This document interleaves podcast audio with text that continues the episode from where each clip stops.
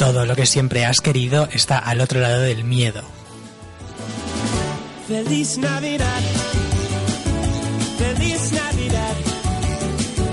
Feliz Navidad. Prospero año y felicidad. Feliz Navidad. Feliz Navidad. Feliz Navidad. Prospero año y felicidad. Buenas tardes, soy Maro Bonilla y esto es A la Vuelta de la Esquina.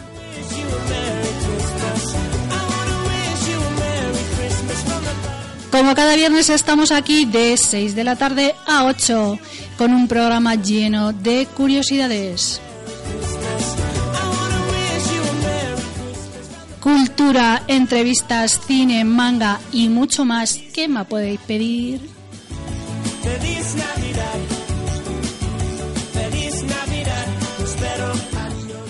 Y para eso cuento como todos los viernes con mi compañero Iván Hola, buenas tardes, feliz Navidad. y con Helu, que viene siempre con el moco colgando. ¿Ves? No puede No hablar que las... Pues sí, sí, cada, cada vez... No se me va, no se me va, me ha cogido cariño el constipado.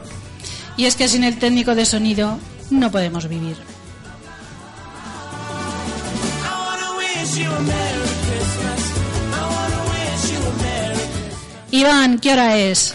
Pues las 6 de la tarde. Pues a las 6 de la tarde, totalmente en directo desde los estudios LH Magazine, comienza un viernes más a la vuelta de la esquina. Feliz Navidad. Prospero año y felicidad. Feliz Navidad.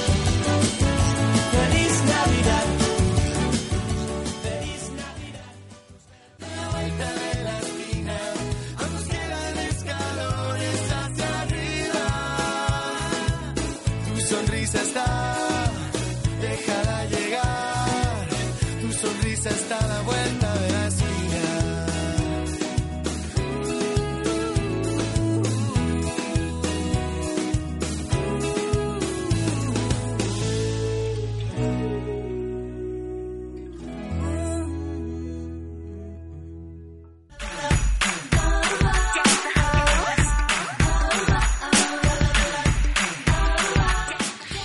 Pues aunque estamos cerquita de las navidades, seguimos haciendo un programa donde no falta de nada. ¿De qué va tu temita, Iván? Antes he dicho feliz Navidad, pero lo que quería decir era feliz nacimiento del Sol Invicto, que es una de las fiestas paganas de las que voy a hablar, que tienen mucho común con la Navidad. Es muy largo, feliz Navidad es más cortito. Helu, eh, habrá estrenos de cine, imagino. Pues sí, eh, habrá estrenos. Además te traje el que te comenté la semana pasada de, El del de la, terror. Sí, la, de terror. Por cierto, eh, yo creo que ya el año pasado te pregunté que si en Japón se celebra la Navidad o lo que ha dicho Iván, no sé qué, no sé cuánto de Por supuesto, por supuesto. La Navidad. Sí, sí, además hay algún villancico cantado en japonés. Ah, fenomenal.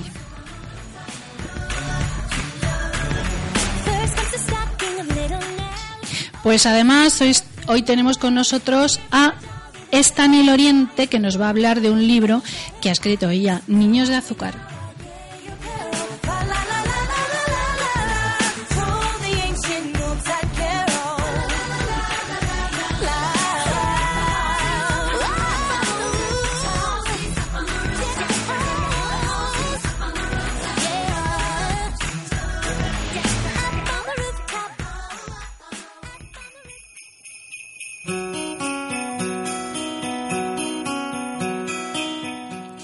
Pues después de estas noticias tan interesantes que hemos dado, Iván nos va a hablar mm, de esas festividades paganas que tienen un nombre tan largo.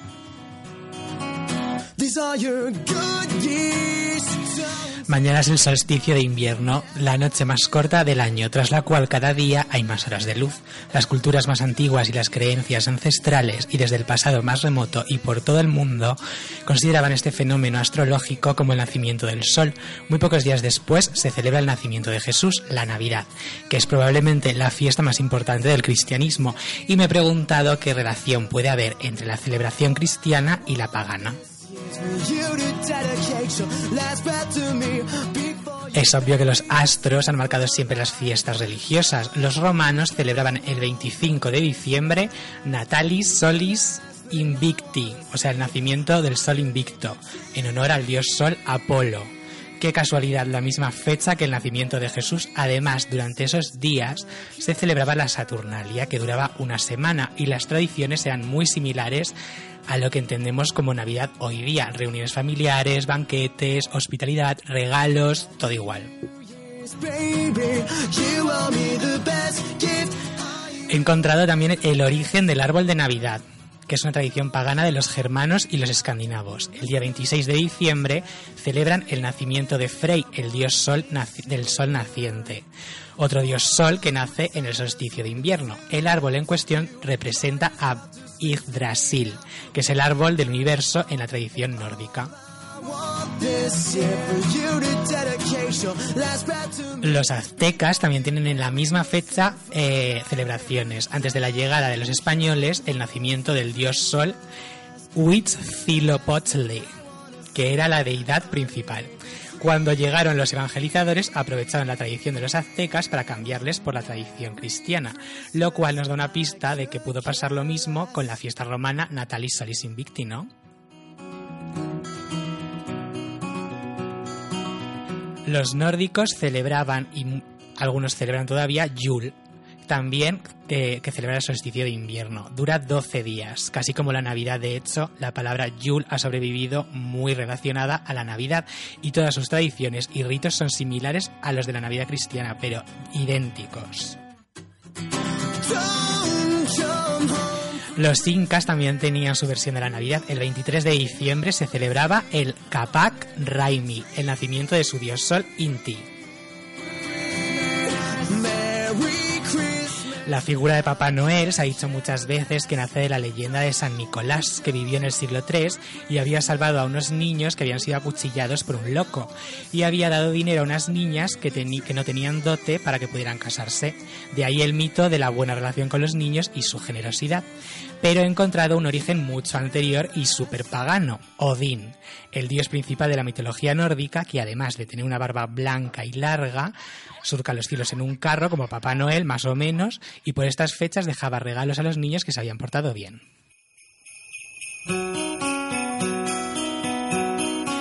Otra tradición muy navideña en muchos lugares con tradición cristiana es el tronco de Navidad. Para los que no estéis familiarizados con, el, con esta tradición, consiste en coger un tronco y transmitirle todos los buenos deseos y positivismo de la familia.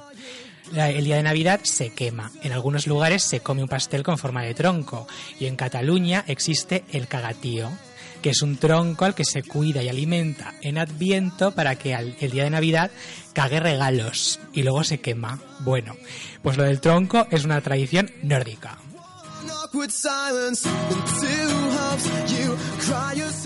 Me ha quedado claro después de todo esto que la Navidad como nacimiento del dios principal es algo que tienen todas las culturas y que todo lo que en realidad celebran es el solsticio de invierno y que los días empiezan a ser más largos como si el sol naciera y madurara a lo largo del año siguiente y que desde siempre y en todas las culturas se ha celebrado de un modo parecido. Banquetes, familia, adornos, regalos, vamos, que no hace falta ser cristiano para celebrar estas fechas. Y tengo una segunda parte del temita que luego comentaremos, que me tiene flipando y que le interesa sobre todo a la gente creyente y que me tiene fascinado y aterrorizado. Pero antes quiero saber qué pensáis de todo esto. ¿Sabíais que la Navidad y las fiestas paganas tuvieran tantísimo en común?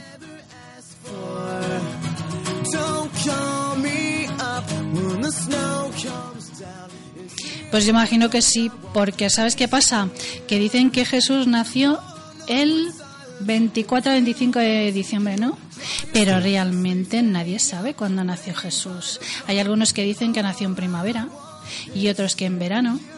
Sí, yo, yo la investigación esta que he hecho en la Biblia, si te co- coges la- los datos de la Biblia, eh, no dice nada. Y si coges algunas referencias, como muy tarde nació en septiembre o octubre. Claro, porque además dicen, y los pastores fueron a adorar a Jesús, pero los pastores en invierno no duermen a la inter... A la... Bueno, pues como... A la intemperie, a la Que sí, que intemperie. que es verdad que Ma- María está- se ha preparado esto, porque es verdad que... A la intemperie, es que no me sale la palabra. le- yo también he leído eso, que, que los datos de la Biblia, por ejemplo, de los pastores, no concuerdan con que sea esa fecha de diciembre tan fría. O sea que sí, imagino que lo que se celebra sobre todo es la llegada del invierno. ¿Sabéis que existe el olensero en Navarra? El Lorenzero. Sí, es como un Papá Noel, pero es carbonero. Y en el País Vasco también. Y trae regalos a los niños. Y es, a ver, es más eh, espa- español, porque es navarro, no tiene barba blanca, es un carbonero de toda la vida y deja regalos a los niños. Curioso. Como el cagatío de, Bar- de Cataluña. Sí, igual. Pero a ese, a ese no lo he dicho, pero hay que darle una paliza con palos. Y está diciendo olensero. la invitada que sí. Sí. O sea, le tratas súper bien y luego le das una paliza. Sí, es que, vamos a ver, esto es como, como el- los que dicen de San Pancracio, que le tienes que poner boca abajo y mirando para la pared para que te dé salud y trabajo. Claro, como, como si fuese un rehén. A ver, ¿es, ¿Estani qué opina de, de las Navidades? A mí me encantan, me encantan. ¿Eres de Papá Noel, del Olensero? Mm, hombre, De en todo lo que sea nuestro, pues siempre muchísimo mejor bienvenido. No, no por nada, pero yo lo prefiero, vamos. Y, y el tema del, del cagatío, pues también es. Es divertido, es divertido ver la cara de los pequeños cuando levantan la mantita y ven todos los regalos, las chocolatinas, los dulces, todo, todo, todo allí debajo. Es todo lo que fomente la ilusión. A mí me, me encanta, me encanta. O sea que bienvenida a la Navidad cada año. Bueno, habéis escuchado hablar de golosinas, chocolatinas, pues luego vamos a hablar de su libro, que algo tiene que ver con eso, Niños por lo menos azúcar. con el azúcar. Gelu, ¿tú eres de Papá Noel, del Olensero, de los Reyes Magos o de todos a la vez? Yo soy más de los Reyes Magos. De los Reyes Magos. Porque digo yo, ¿cómo un señor tan obeso, que la semana pasada estuvimos hablando del tema de la diabetes, que una persona obesa suele tener diabetes, puede entrar por una chimenea con un montón de regalos y si no tienes chimenea, como en mi caso cuando era pequeña, claro, yo era de Reyes Magos porque no tenía chimenea, Pues por la ventana. estaban cerradas, Pues por los tubos de la calefacción. No tenía calefacción, era eléctrica. O por el tubo de, de donde la caldera. Por la rejilla de la respiración de la cocina. Queridos oyentes, lo importante es tener ilusión y creer en algo.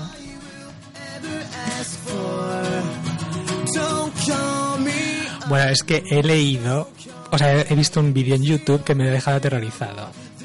Porque resulta que la Navidad estamos adorando a un demonio, según la Biblia. Mm, De hecho, en muchas, en muchas religiones cristianas está prohibida la Navidad por eso. pero ¿por qué? Explica un poco más. Pues mira, resulta que en la Biblia se nombra a Tamuz, que es un dios pagano, eh, que nació el 25 de diciembre. Y eh, su madre que se llama Semiramis. Y luego todas las tradiciones, por ejemplo, eh, Tamuz es el dios Apolo y Semiramis es mm, Afrodita.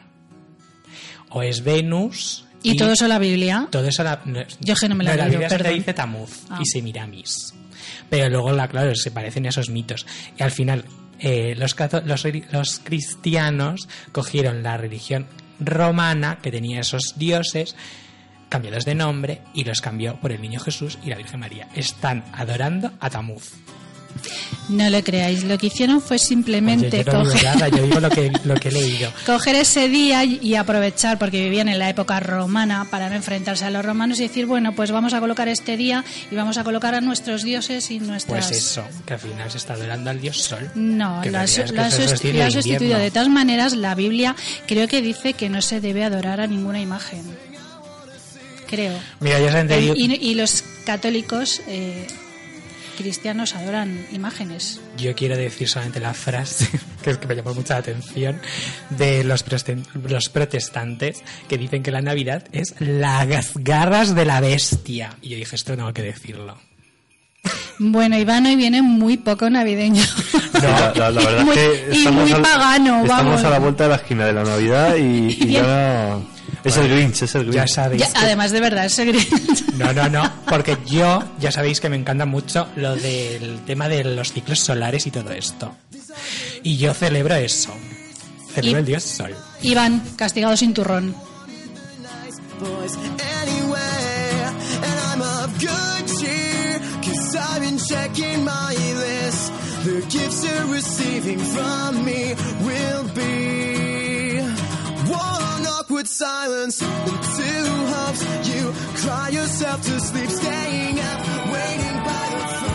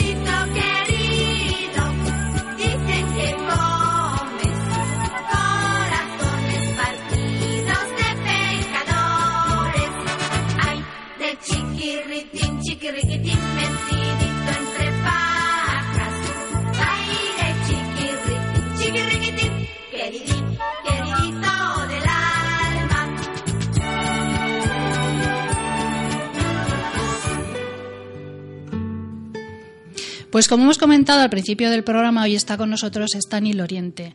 Con ella vamos a hablar de su libro Niños de Azúcar. Bienvenida, Estani. Buenas tardes, muchas gracias por invitarme. A ti. Eh, antes de nada, ¿de dónde eres? Soy de Barcelona, soy de Barcelona, de Manresa concretamente. Eh, la obra Hijos de Azúcar es tu primer libro. Eh, no, Niños de Azúcar. Niños de Azúcar, sí. Perdón, Niños de Eh, Azúcar. no tengo, bueno, de narrativa tengo, em, tengo Oreda de Roma, que es una historia de, de amor, y lo que sí como relato corto, introduciéndome un poquito más en el tema de los cuentos, sí, pues sí que es el primero. Pero luego tenía, anteriormente tenía pues bastantes libros de tema de eh, psicoterapias y cositas de estas que me he venido dedicando bastante tiempo a este tema. Aparte de escribir, ¿a qué más te dedicas? Pues la verdad es que a muchísimas cosas. Eh, me he dedicado a muchas cosas en mi vida. Lo que pasa es que ahora estoy más centrada en el tema de la ilustración y el tema del storytelling, de los cuentos y, y, eh, todo este tema de llegar. Ya no a los niños, porque no es mi target en general, es más bien la, la gente mayor, pero considero que explicar historias breves es muy interesante, es una manera de aprender y de emocionar a la gente. En tu libro La prohibición del azúcar da lugar al comienzo de una guerra. ¿Cómo, surge, cómo surge la idea de prohibir el azúcar? Es un poquito una metáfora, evidentemente. El azúcar, ahí me estoy refiriendo más bien pues a, a esta manera dulce de tratar la vida, ¿no? de, de interpretar la vida y de vivir la vida. Parece que cada vez estamos intentando ser más, eh, más recios, estamos intentando ser más... eh, no sé cómo explicarlo. Em, nos tomamos las cosas con, con menos azúcar, con menos cariño, con menos em, diversión, con menos alegría. Y el azúcar aquí precisamente lo que significa es esto, es esta, esta celebración, esta alegría. ¿De qué trata tu libro? ¿De qué trata el libro? Pues el libro es la historia de unos pequeños que inician una aventura em, para salvar, no se sabe bien quién a quién, si el, el niño a la niña o la niña al niño, verdaderamente. Para eso hay que acabar de leerse el libro y saber qué, qué ocurre, ¿no? Pero es un poquito una crítica, una crítica social a muchos de los comportamientos que estamos, que estamos teniendo en la actualidad y a algo, un futuro distópico al que es posible que se llegue.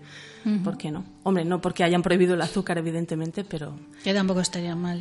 bueno, según, según el libro, no estaría bastante mal, en, en el sentido de que perderíamos ese, ese dulzor y esa, esa manera de, de vivir la vida pues un poquito más, más alegre, ¿no? Eh, la inocencia de los niños, eh, yo creo que da para muchos libros, ¿no? Uf, evidentemente, evidentemente. Además aquí es algo como que mm, está mucho más a flor de piel en el sentido de que son niños pues, que están en un, en un orfanato y hay muchos de los, eh, de los acontecimientos que se explican en el libro que son reales, no todos evidentemente, porque mi padre estuvo en un, en un orfanato, entonces bebe un poquito de, de historia real. Y bueno, pues es, es un tema que siempre toca el corazón, ¿no? Y más en estas fechas, ¿no? Parece que estamos todos más, más sensibles. Eh, hablando de la inocencia de los niños, eh, ¿te has inspirado en algún momento en el libro del niño del pijama de rayas? No, la verdad es que me sorprendió porque eh, los primeros familiares que, que fueron los primeros en leer el libro, evidentemente, pues eh, me dijeron, "Eh, se parece al, al niño del pijama de rayas, ¿no? Y, me- y la verdad es que fue un halago tremendo porque es un libro y, y un film también, pues que me encanta.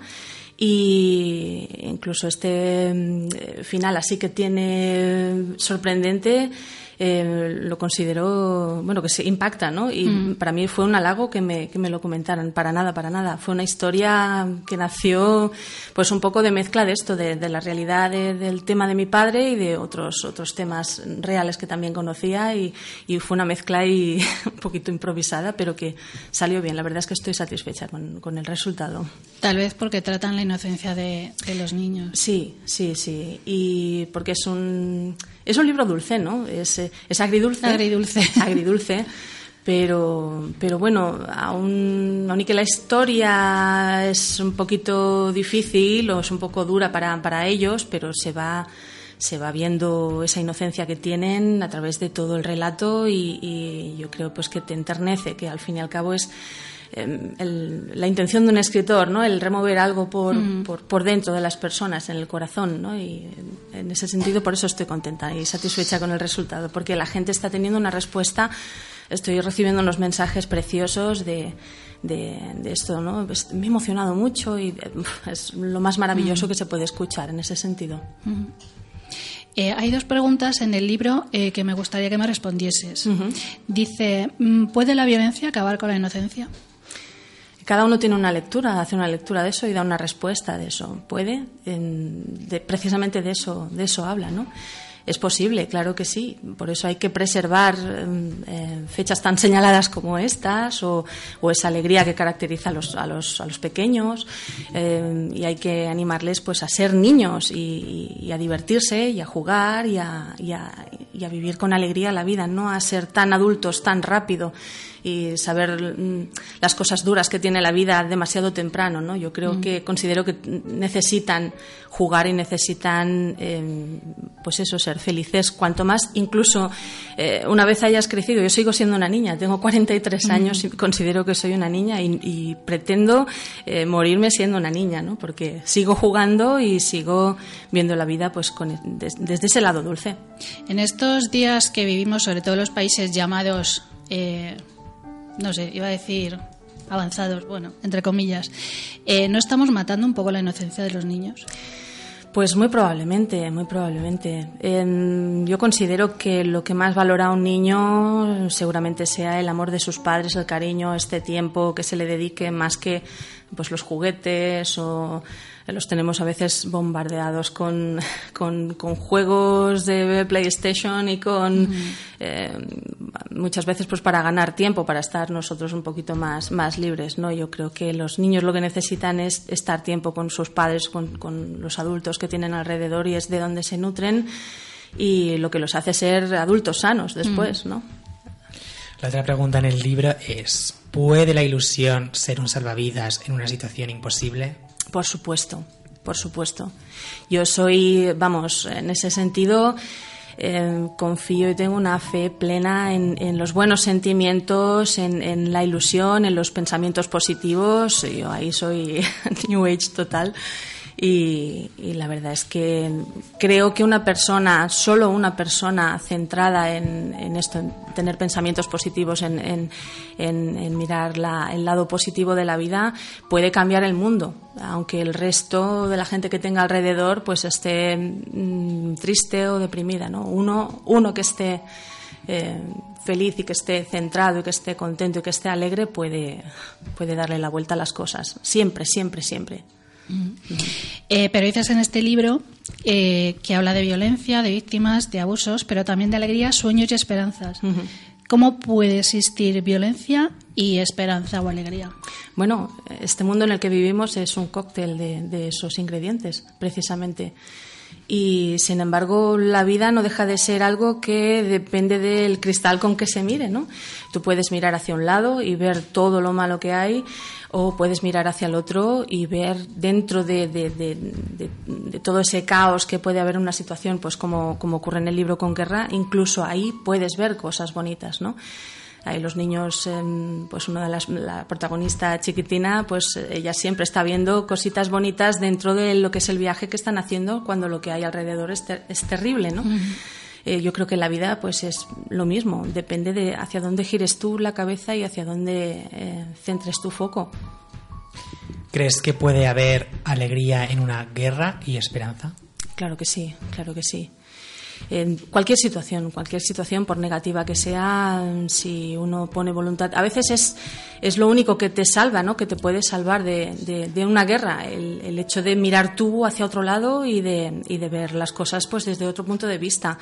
Y, no importa la situación en la que se esté. De hecho, en, los viajes que he hecho, pues he visto, no en situaciones de guerra, evidentemente no he estado, gracias a Dios, en en ningún, en ningún país con- en guerra, pero sí que he estado en países en los que, pues bueno, no se está tan cómodamente como, como aquí estamos. Y ves a los niños con un brillo en los ojos y una felicidad que, que te deja absolutamente pasmado. O sea, que ves que siempre hay una posibilidad y un lugar hacia el que mirar y sentirse feliz. Y eso depende de uno mismo.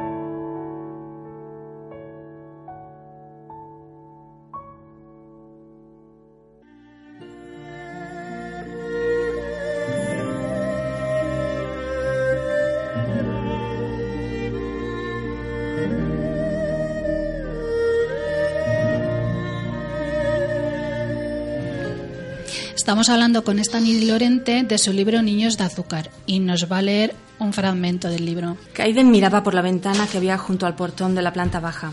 Fuera hacía frío y la superficie del cristal estaba congelada. Aquellas figuras extrañas que dibujaba el hielo le recordaron al caleidoscopio que su padre le regaló en uno de sus cumpleaños. Lo hizo él mismo con un puñado de azúcar y le dijo que era muy afortunado, porque no todos los niños tenían la oportunidad de ver, como él, el lado dulce de la vida. ¿Dónde estaría ahora aquel juguete? Cuando tuvieron que salir huyendo de su casa no pudo cogerlo. Como cada martes el autobús no tardaría en llegar. Una nueva horda de niños desorientados bajaría de él. Era la oportunidad de los más espabilados para conseguir abrigos y zapatos nuevos. Él prefería no estar presente cuando sucedía. Estaba harto de los abusos de aquella maldita, que aquella maldita guerra había generado. Escuchó el vehículo suspirar al parar en la entrada. La verja se abrió y vio una veintena de caras sorprendidas desfilar hacia el interior.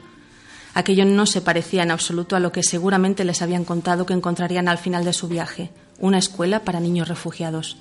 Sin embargo, aquel apestoso edificio no era más que una cárcel de trabajos forzados. Poco tardarían en darse cuenta, pero para entonces ya no habría nada que hacer. En realidad nada nadie sabía si era mejor permanecer entre aquellas paredes o tratar de escapar. Ganarse el pan dentro era muy duro, pero por lo menos había algo que comer. Kaiden recordó los últimos días con su padre, rebuscando por los montones de basura para ver si hallaba alguna cosa que poder llevarse a la boca. Seguramente era más sensato continuar allí. Colocó la mano en el cristal y un poco de hielo se derritió al calor. Miró de nuevo hacia el exterior. Aaron y los suyos ya se estaban acercando a los recién llegados para quitarles todo lo que les pareciera útil. Allí dentro también se estaba librando una batalla, una en la que el más fuerte salía siempre beneficiado. Todos interpretaban su papel. Los adultos abusaban de los niños y los niños abusaban de los débiles, hasta que estos se hacían fuertes y podían abusar de los nuevos.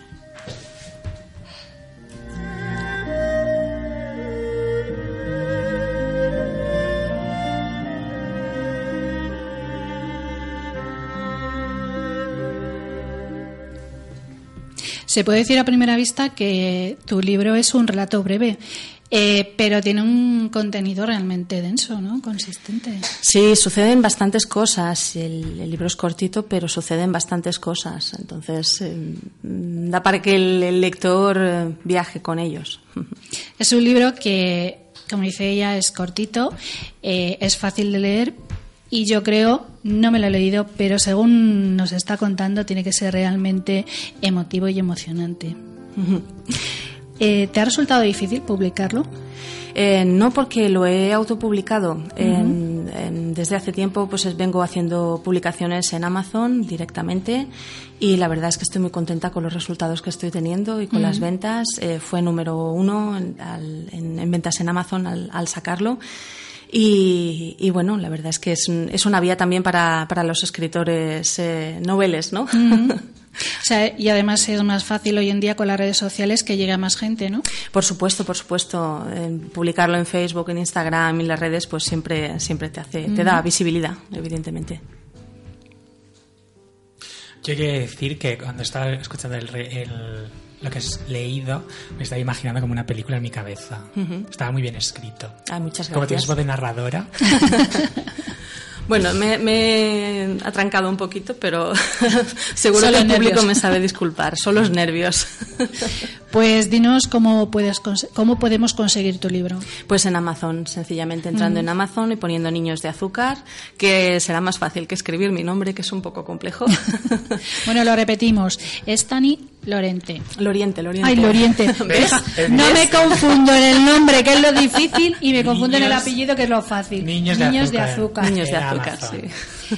¿Y por qué lo tenemos que leer, Stani?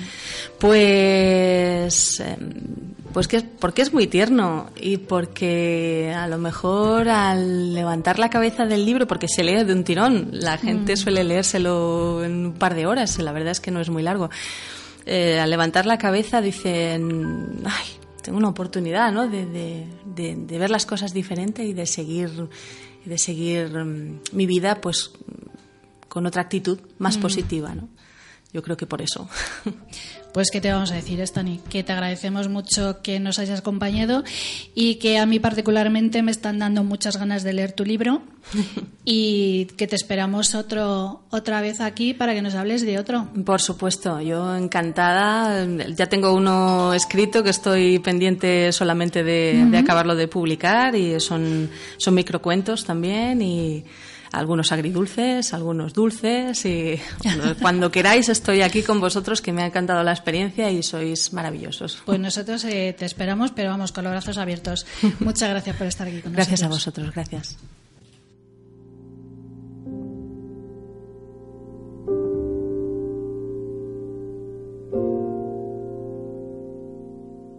So this is Christmas. Y aparte de Amazon, ¿dónde lo pueden encontrar? Pues podéis encontrarlo, para los que no queráis comprar online, podéis comprarlo en, en la tienda Maquitole de, de la Elipa y que está en la calle Santa Felicidad, como no, número 28. y allí podéis encontrarlo. Ahí hay una persona fantástica en la tienda que os lo venderá y, Y nada, pues me haréis muy feliz a mí también. Pues nada, ya sabéis dónde encontrarlo.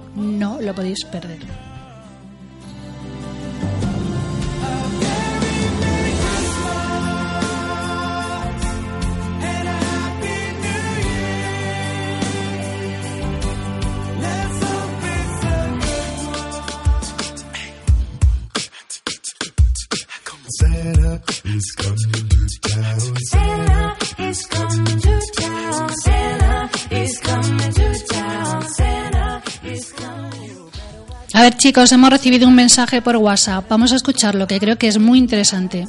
Hola, buenas tardes chicos. Mira, eh, muchas gracias por el programa que estáis haciendo y nada, quería compartir un dato que desde el punto de vista astrológico eh, hay referencias que nos dicen que Jesús nació el 28 de febrero a las dos y media de la noche aproximadamente y esto pues tiene que ver un poco con una personalidad más del signo de Piscis, que es la, la trascendencia y un poco el, el traspasar esas barreras que tenían los romanos y no eh, que sea un signo capricorniano, que sería el 24 de diciembre, que vendría a apoyar un poquito más todas esas instituciones que tenía romanas y por eso, desde un punto de vista astrológico no demostrado, se, se cree que Jesús pudo nacer en, en esta fecha, en el 28 de febrero. Muchas gracias, saludos. Bueno, el caso, que la gente sabe que Jesús no nació cuando dice la Navidad. Nació en otro momento del año, pero en, la Navi- en Navidad nació el sol. Entonces lo típico esto de, del 25 de diciembre, fun, fun, fun, se ha acabado, ¿no? El sol. No, eh, pero es lo que dijo Iván anteriormente, que viene de otras culturas y se ha adaptado un poco a la religión cristiana o católica. Lo que no dice este, esta persona es que sea un diablo, sino que nace en, una, en un signo del zodíaco que eh, rompe un poco los, con los esquemas romanos. A ver, es que del demonio también lo han puesto los cristianos para meter miedo. Es el sol, no es el demonio. Pero bueno, ellos lo ponen así como que... que no le estáis viendo, pero se le está poniendo una cara de Grinch. que no. Sí, sí, la verdad es que lleva, lleva todo el programa ahí muy... Vamos a ver. Se, se está poniendo verde, gente- se está poniendo verde. Con la barba que tiene de Papá Noel. Sí, sí. Toda la gente pagana me está entendiendo. Yo no soy el Grinch. Yo solamente celebro los solsticios y los equinoccios. Punto. Checking it twice. He's gonna find out who's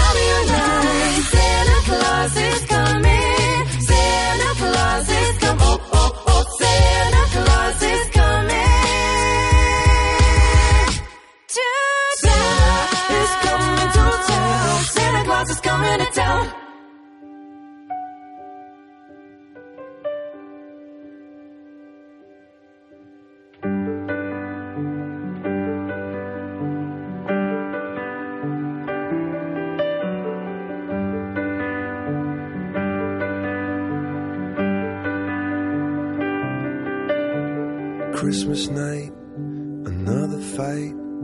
Tears we cried a flood. Got all kinds of poison in, of poison in my blood. I took my feet to Oxford Street, trying to right a wrong. Just walk away,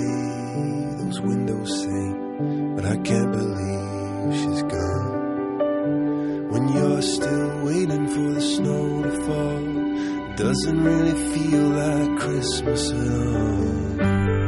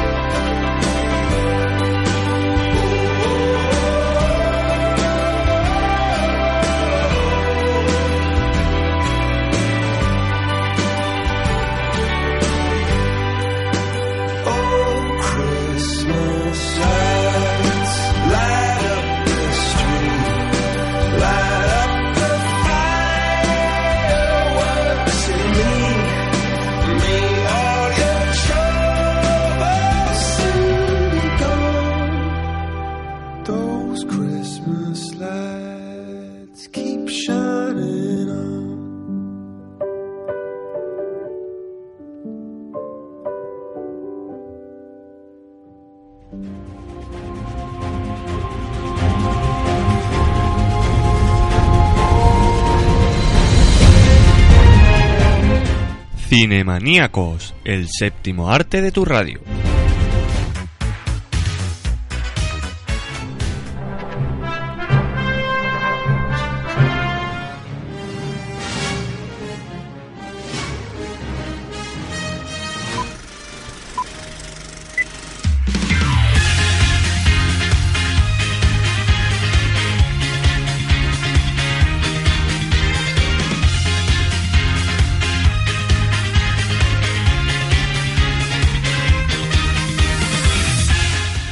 Ya estamos con todos vosotros de nuevo en la sección del séptimo arte para daros a conocer todos los estrenos y curiosidades del mundillo del cine.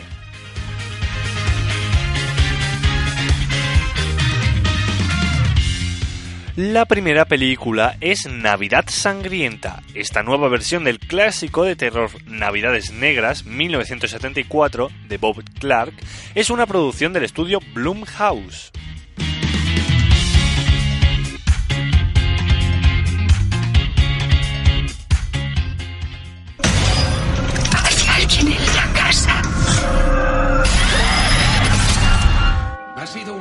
Vuestro profesor este semestre. Disfrutad de las vacaciones y feliz Navidad. ¿Qué tal, señoritas? ¿Ganas de fiesta esta noche? Es el último día del penúltimo semestre universitario de nuestra vida.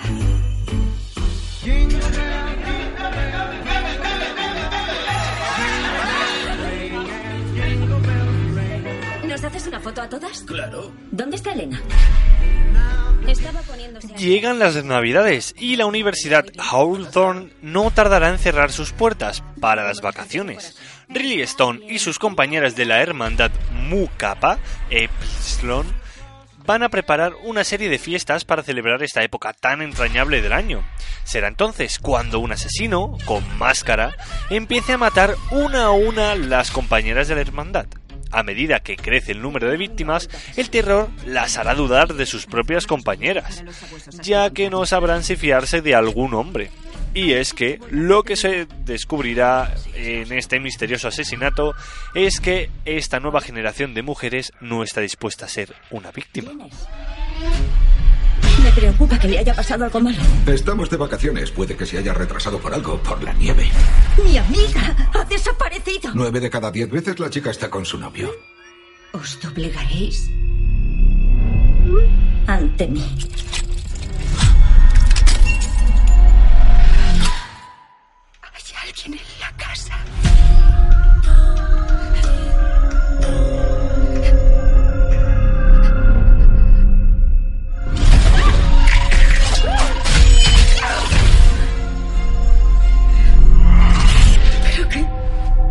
No puede ser verdad. Esta universidad tiene 200 años de historia. ¡Corre! Se han hecho muchos sacrificios para mantener vivas nuestras tradiciones. Estáis todos locos.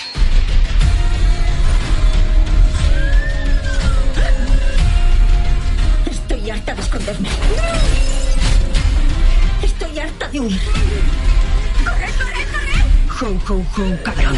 Te has equivocado de hermanas.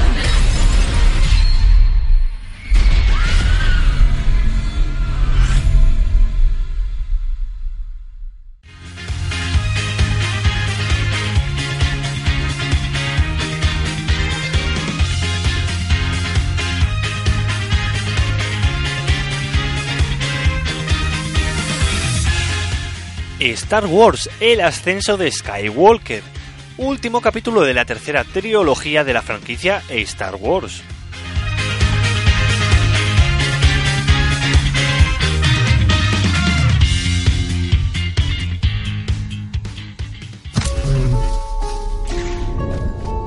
Es una intuición.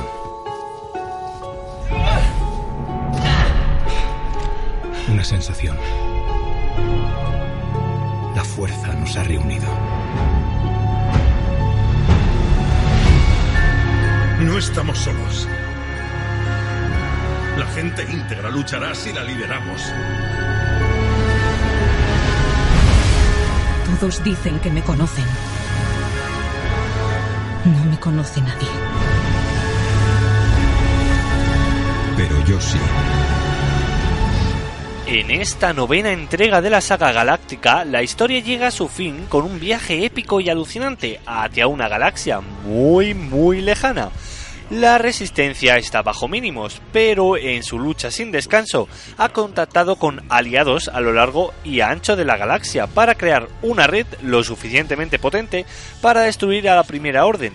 Este será el enfrentamiento final entre Rey y Kylo Ren. Nacerán nuevas leyendas y la batalla final por la libertad está a punto de llegar. Señor. A mis amigos.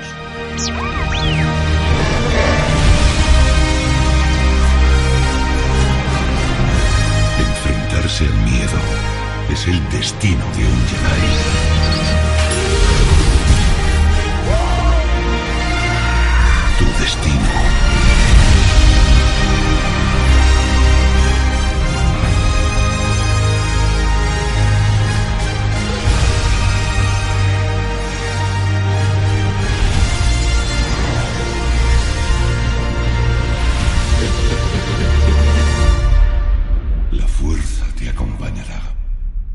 Siempre.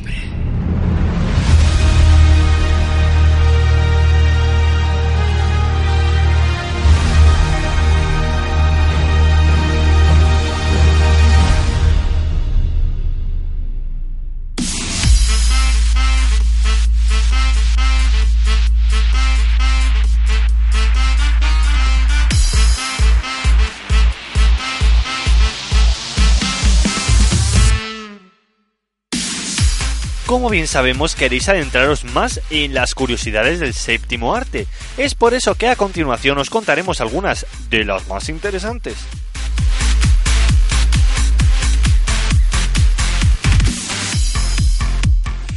En Brit Jones, todo el lío comienza y acaba en Navidad. En la historia de Brit Jones y Mark Darcy, ¿sabíais que el famoso jersey de Reno que el personaje de Colin Firth luce en la fiesta navideña se vendió en una subasta por 3.100 dólares?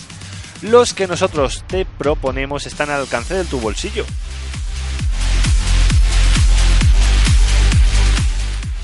En Un padre en apuros, todos vemos año tras año cómo Arnold Schwarzenegger se deja la piel buscando por toda la ciudad el tan prometido muñeco Turboman. El actor aceptó el papel porque le hizo mucha gracia la manera en la que se reían de las películas de acción, género en el que se encontraba encasillado.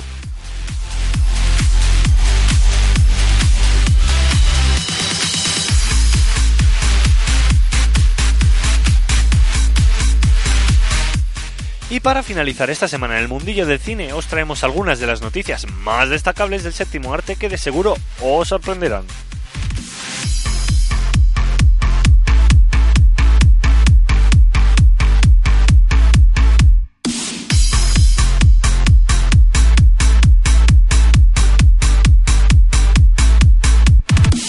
Onward, dos hermanos y medio, padre, protagonizan el nuevo tráiler en español. Onward, lo nuevo de Disney Pixar, llega a las salas del cine el 6 de marzo de 2020 y la casa de Mickey Mouse ha estrenado un nuevo tráiler en español del filme que cuenta con las voces de Tom Holland y Chris Pratt en su versión original. La película dirigida por Dan Scarlund transcurre en un mundo de fantasía en el que viven dos hermanos elfos adolescentes junto a su madre. La pareja protagonista se embarcará en un viaje con el que descubrir si queda algo de magia en el mundo. Todo comienza cuando un hechizo trae de vuelta a su padre, pero solo consigue hacerlo con sus piernas. Los hermanos tienen entonces 24 horas para recuperar el resto de la mitad de su cuerpo. ¿Lo conseguirán?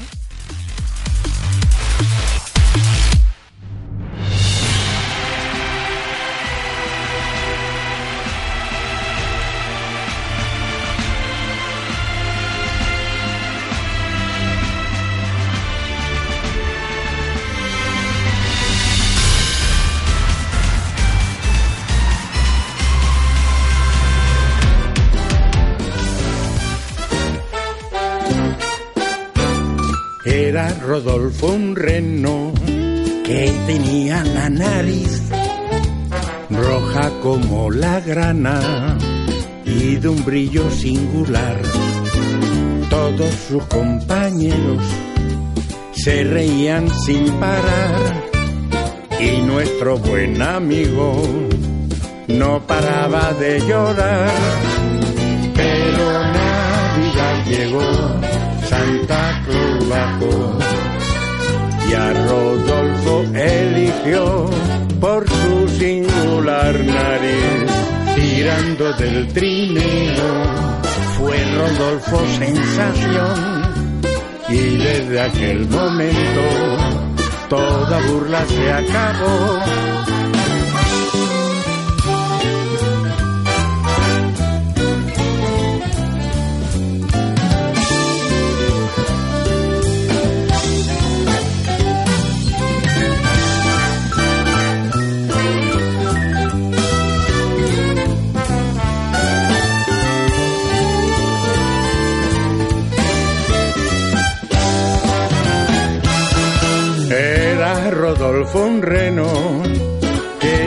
La nariz roja como la grana y de un brillo singular.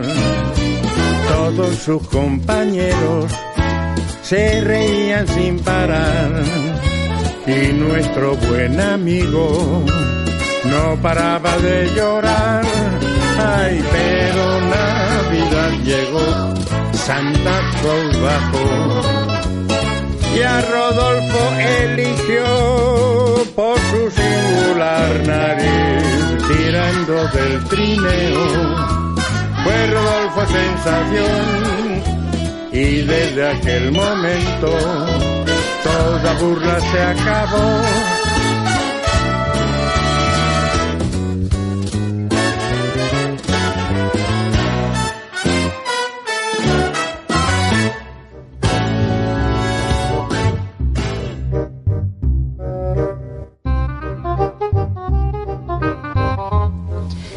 No ha puesto alguna vez una sonrisa malvada?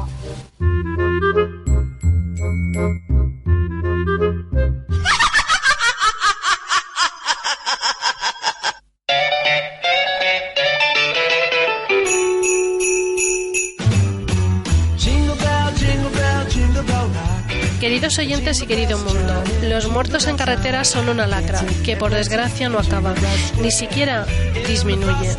Los principales motivos de siniestros son distracciones, exceso de velocidad, sueño o cansancio, no mantener la distancia de seguridad y, como no, el alcohol y las drogas.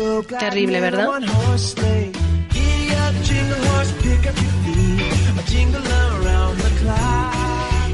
Las reuniones de mi familia política son como esas fiestas que duran tres días.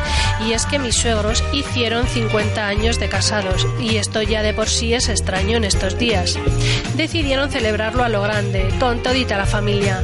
Como mucha familia venía de fuera, pues quedamos todos para desayunar y darles la bienvenida.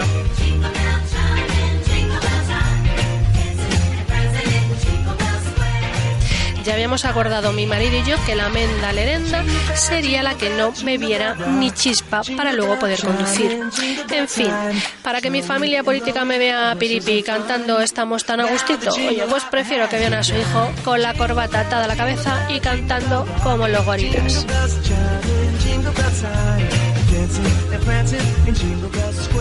Del desayuno con besos y qué guapa estás, cómo has adelgazado Piluki, cómo te conservas, mona. Pasamos al aperitivo de cañas y vermú. En mi caso, cervecitas sin alcohol o zumitos. Me había puesto un vestido tan estrecho para la ocasión, para parecer más delgada, que me lo tuve que meter a rosca y ponérmelo con braga. Los gases de la cervecita sin empezaron a hacer estragos en mi vestido. Y es que, no sé por qué, pero la familia política son como los políticos. Un no lo convierten en un sí. No, gracias, no quiero más cerveza. Pues ala, dos.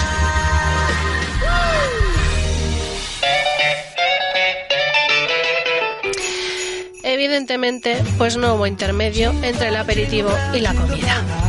No faltaba de nada, y mucho menos el vino. A mí en este tipo de comidas me apetece tomarme una copita de vino, sobre todo si es del bueno. Pero me tocaba conducir, así que nada de nada. Come hija, come, ya que no bebes, tendrás que comer, me decía mi suegra, mientras las costuras de mi estrecho vestido empezaban a chirriar como bisagra oxidada. Llegó el momento de la copa y el puro, y mi marido con los cuñados cantando los gorilas con las corbatas atadas a sus duras y trogloditas cabezas, señor. ¿Es que no van a cambiar nunca de repertorio?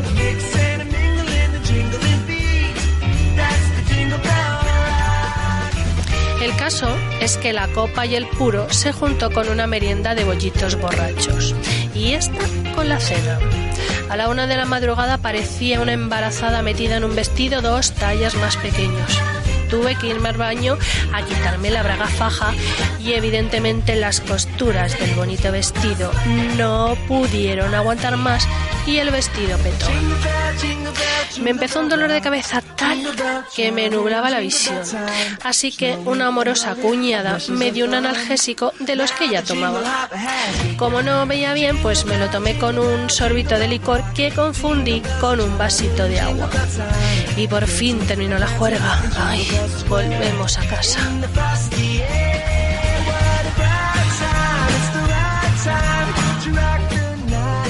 Cogí el coche y metí a mi marido semi-inconsciente dentro. Pensé en ahorcarlo con la corbata, pero me dolía demasiado la cabeza. José, José, José, un reno cruzando la autopista. Y me resultó extraño cuando me lo oí decir. Hasta que, joder, joder, José, la niña de la curva. Por no atropellarla, me estrellé contra la mediana y evidentemente no había ni niña ni curva. A mi marido le saltó el airbag, pero creo que no se enteró. Cuando llegó la policía me detuvieron.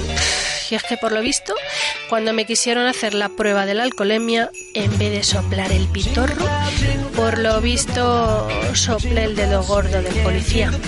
Además me acusaron de mezclar medicamentos con alcohol. ¿Lo podéis creer?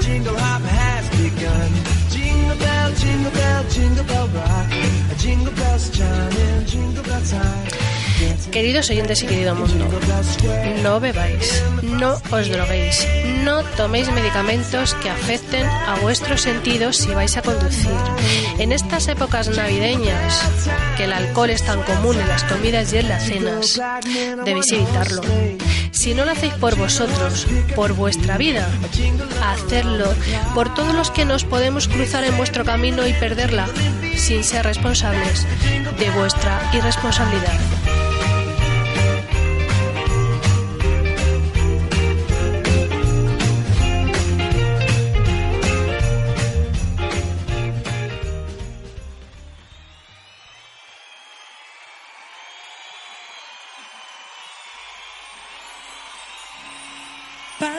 Todos los días sean Navidad. Para que cada deseo se haga realidad. Para que el mundo sonría al despertar. Para que se abra la puerta y no se cierre más.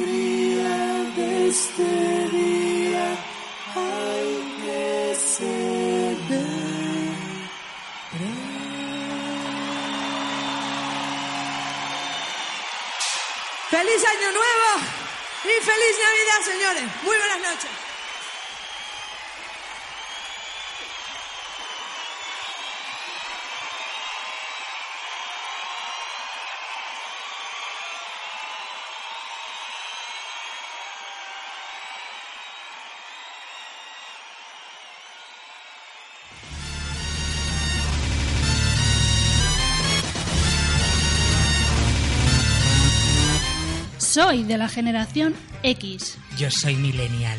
Soy de la generación Z. No, sois de la generación... Anitakume.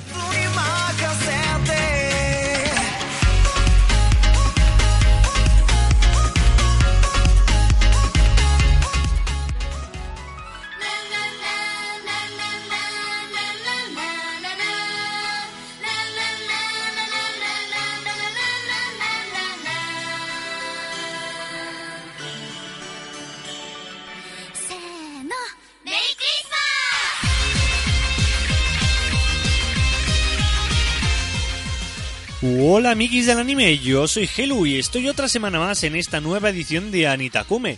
Se acerca la Navidad y como no hay que hablar de temas navideños y es que en Japón también se celebra este maravilloso evento donde predominan los paisajes nevados y fríos. Así que, si eres un amante de la cultura japonesa o quieres introducirte en ella, pues no dudes en escuchar Anitakume, ya que conseguirás estar al tanto de las últimas novedades.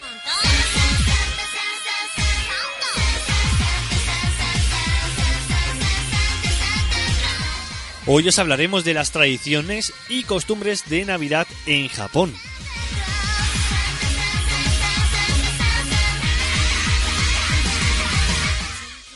Aunque es una costumbre occidental y cristiana, los japoneses han adoptado la Navidad a su manera. El día 25 no es festivo y por tanto tienen que trabajar, pero eso no quita para que también hayan desarrollado sus propias costumbres.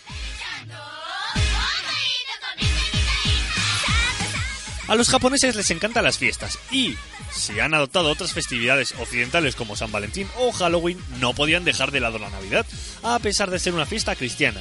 En Japón recordamos que las religiones dominantes son el budismo y el sintoísmo. Muchos os haréis las preguntas de ¿cómo celebran la Navidad los japoneses? Pues bien, uno de los aspectos más curiosos de la Navidad en Japón está en la decoración y en las luces. Los comercios se engalanan e inundan las calles de luces de colores y decoraciones con motivos navideños, pero una vez pasado el 25 de diciembre se retiran rápidamente para preparar la verdadera celebración de los japoneses. Fin de año y año nuevo.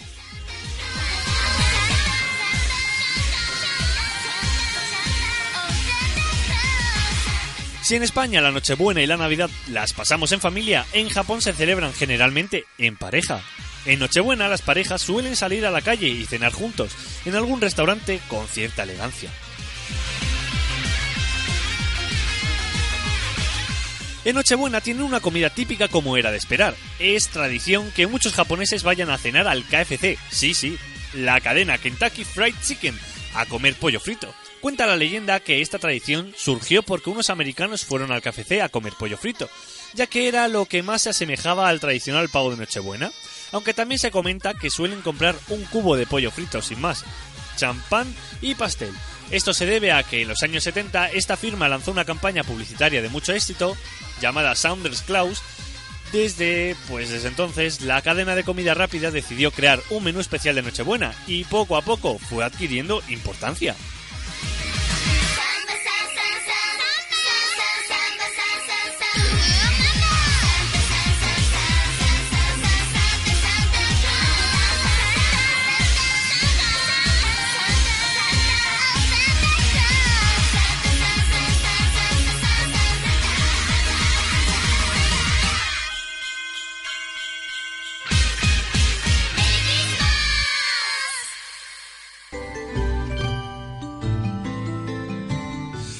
Postre tradicional de la Navidad en Japón, Christmas Cake, existe, pues es un plato simplemente estrella en Navidad en Japón y se llama Christmas Cake, una tarta de nata y fresas que cobra especial relevancia para las parejas y que se toma de postre en Nochebuena. Vosotros, pues tal vez no la hayáis visto, pero yo que la he visto en fotos, me entran muchísimas ganas de comerla, la verdad. Por otra parte, esta tarta también podría ser una pequeña metáfora machista, ya que la tarta está bañada en nata y se echa a perder con mucha rapidez. Y por este motivo, pues las no vendidas el 24 de diciembre no se pueden vender al día siguiente en Navidad. Y este hecho, pues se utilizaba antiguamente como metáfora para asemejarlo sobre las mujeres, ya que decían que aquellas que no estaban casadas a los 25 años ya estaban pasadas de fecha.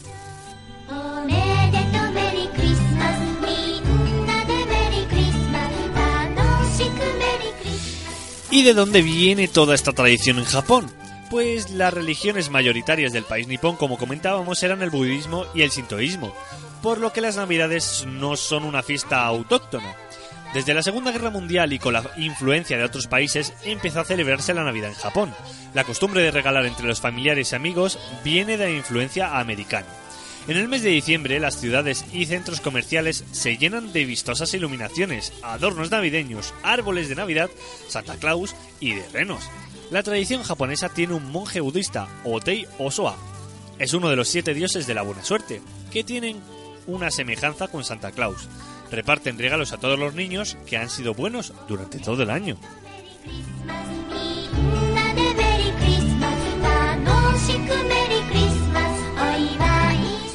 Las luces. Al igual que los países occidentales, las calles se engalanan con decoraciones y luces navideñas. Los japoneses crean fantásticos espectáculos de luces y sonido que denominan Christmas Illumination y se realizan en espacios públicos. Son muy famosos y los medios de, de comunicación hacen reportajes para recorrer los mejores cada año.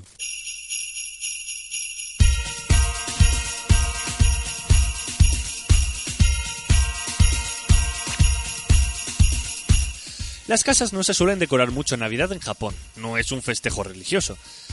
Es una celebración más para consumir, regalar y estar con la familia. Además, las viviendas japonesas suelen ser reducidas, por lo que se suele optar por la comodidad. Y en vez de colocar un árbol de Navidad, pues escogen miniaturas simplemente.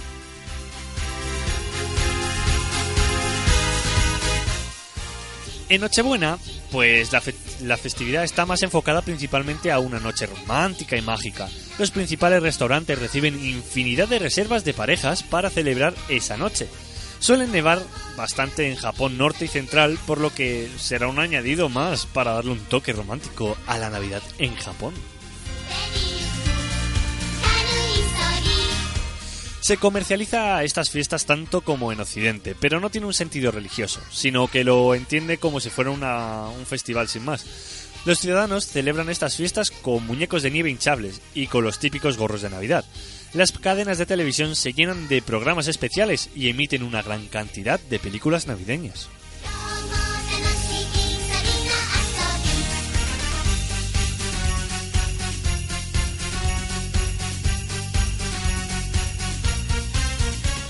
Y llegamos al Año Nuevo, que es un día muy importante para los japoneses, en que se reúnen para disfrutar de comidas especiales y visitar el templo. Es una de las fiestas más populares del calendario japonés. Las familias limitan sus tareas para dedicarse a la familia.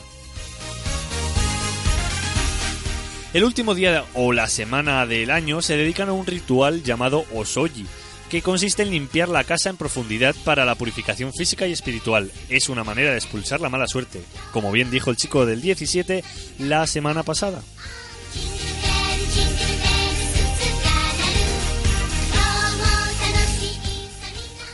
Una vez realizada la limpieza, se adornan las casas con kadomatsu, ramas de pino, que se colocan en las entradas de las viviendas. Representa la longevidad y no se retiran hasta el 14 de enero.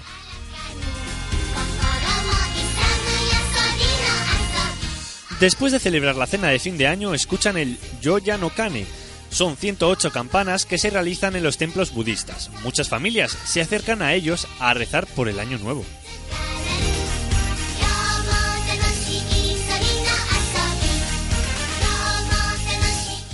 Y bueno, volvemos al ámbito gastronómico. Aunque antes adelantábamos algunas de las comidas típicas de allí, ahora os ampliaremos un poco más por si acaso quisierais seguir un poco sus tradiciones.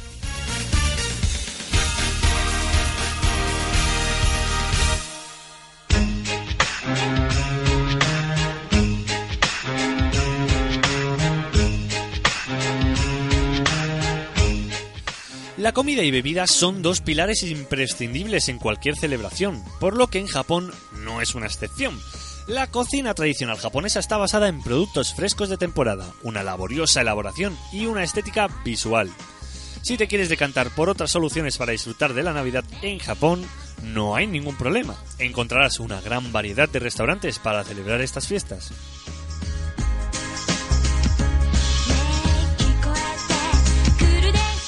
Para celebrar el año nuevo se sigue la tradición de comer osechi ryori. Se considera la comida más importante del año. Se trata de una variedad de platos con mucho color colocados en unas cajas. Se preparan con anterioridad para no tener que cocinar ese señalado día. Simbolizan la salud y la prosperidad.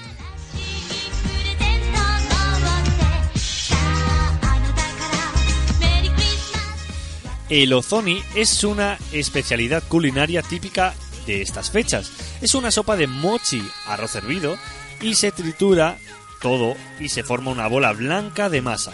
Se prepara en el primer día del año para que el resto de los meses pues vaya bien.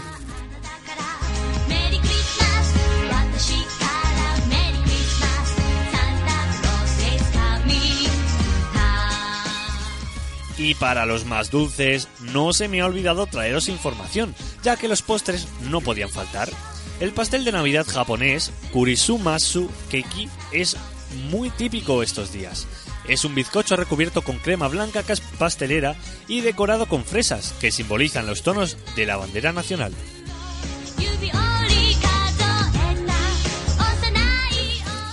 Y también el otoso, el sake caliente, que es una bebida obligatoria de la Navidad en Japón, realizada con hierbas y especias, canela, pimienta, sancho y ruibarbo.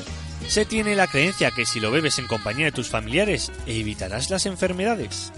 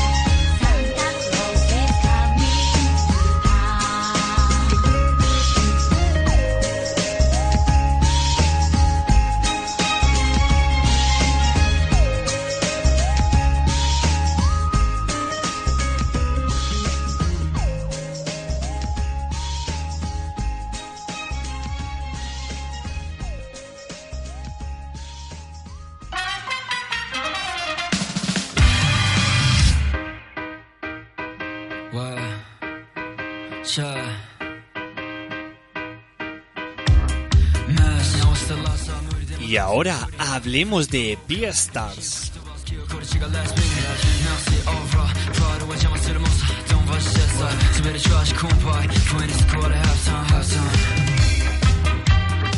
A veces tener miedo de algo es sinónimo de tener miedo de ti mismo, de tus pensamientos, de tus emociones, de esa voz interior que no calla y que de vez en cuando incluso te grita. Orquestar aquello que siente el corazón y aquello que nos atemoriza es una tarea de lo más complicada, pero bien es cierto que desde los primeros compases de su obra, Itakaki demostró que sabía que estaba comunicando y cómo lo hacía. Sabía perfectamente el tipo de producto que tenía ante ella y posteriormente que tendríamos nosotros como público.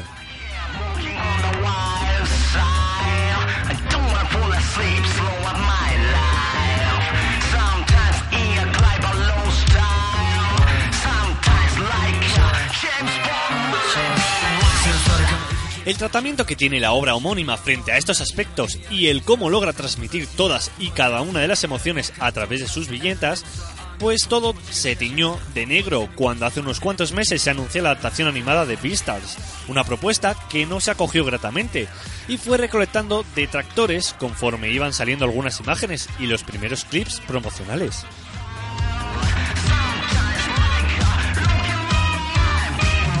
Pero hay ocasiones que ese lastre da un giro de 180 grados e incluso consigue golpear en la cara de todos aquellos que habían fruncido el ceño inicialmente.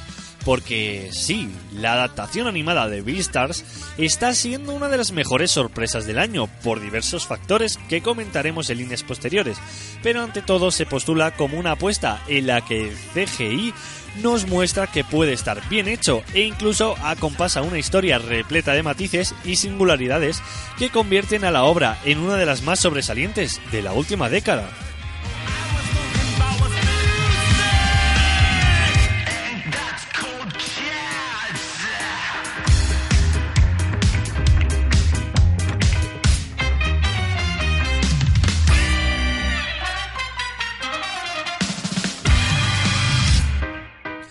Se apuesta en escena y suple un hueco muy importante en todos nosotros como seres humanos.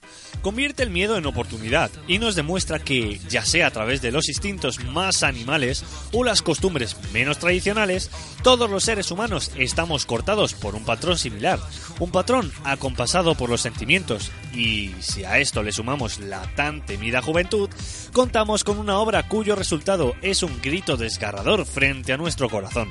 Un grito que antes tan solo sonaba a través del papel, pero ahora, gracias al estudio Orange, Houseki no Kuni y Shinichi Matsumi, también aúlla hasta nosotros.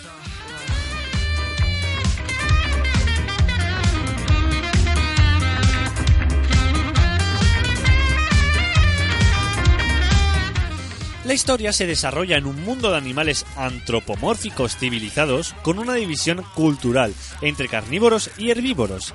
Legosi, un gran lobo gris, es un estudiante tímido y tranquilo de la Academia Chirrington, donde vive con varios estudiantes carnívoros, incluido su amigo labrador Jack. Como miembro del club de teatro de la escuela, Legosi trabaja como escenógrafo y apoya a los actores del club encabezados por el alumno estrella Luis, un ciervo rojo. Pero de repente La alpaca, es brutalmente asesinada y devorada en la noche, creando una ola de inquietud y desconfianza entre estudiantes herbívoros y carnívoros. Al mismo tiempo, Legosi tiene un fatídico encuentro con Haru, un pequeño conejo enano blanco, y comienza a desarrollar sentimientos complejos por ella.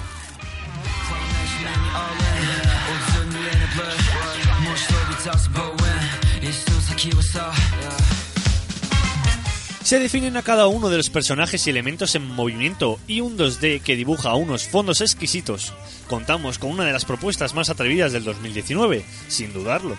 Situar el dibujo de Itagaki en pantalla parecía algo imposible, pero Studio Orange ha demostrado que el reto está más que superado. Un reto que, además, se acompaña con una puesta en escena brillante, una gama cromática perfectamente acorde a la historia y una banda sonora que luce en cada uno de los momentos con una tonalidad circense, que no podría, sino, mejorar el resultado. Y aquí estáis escuchando de fondo el opening.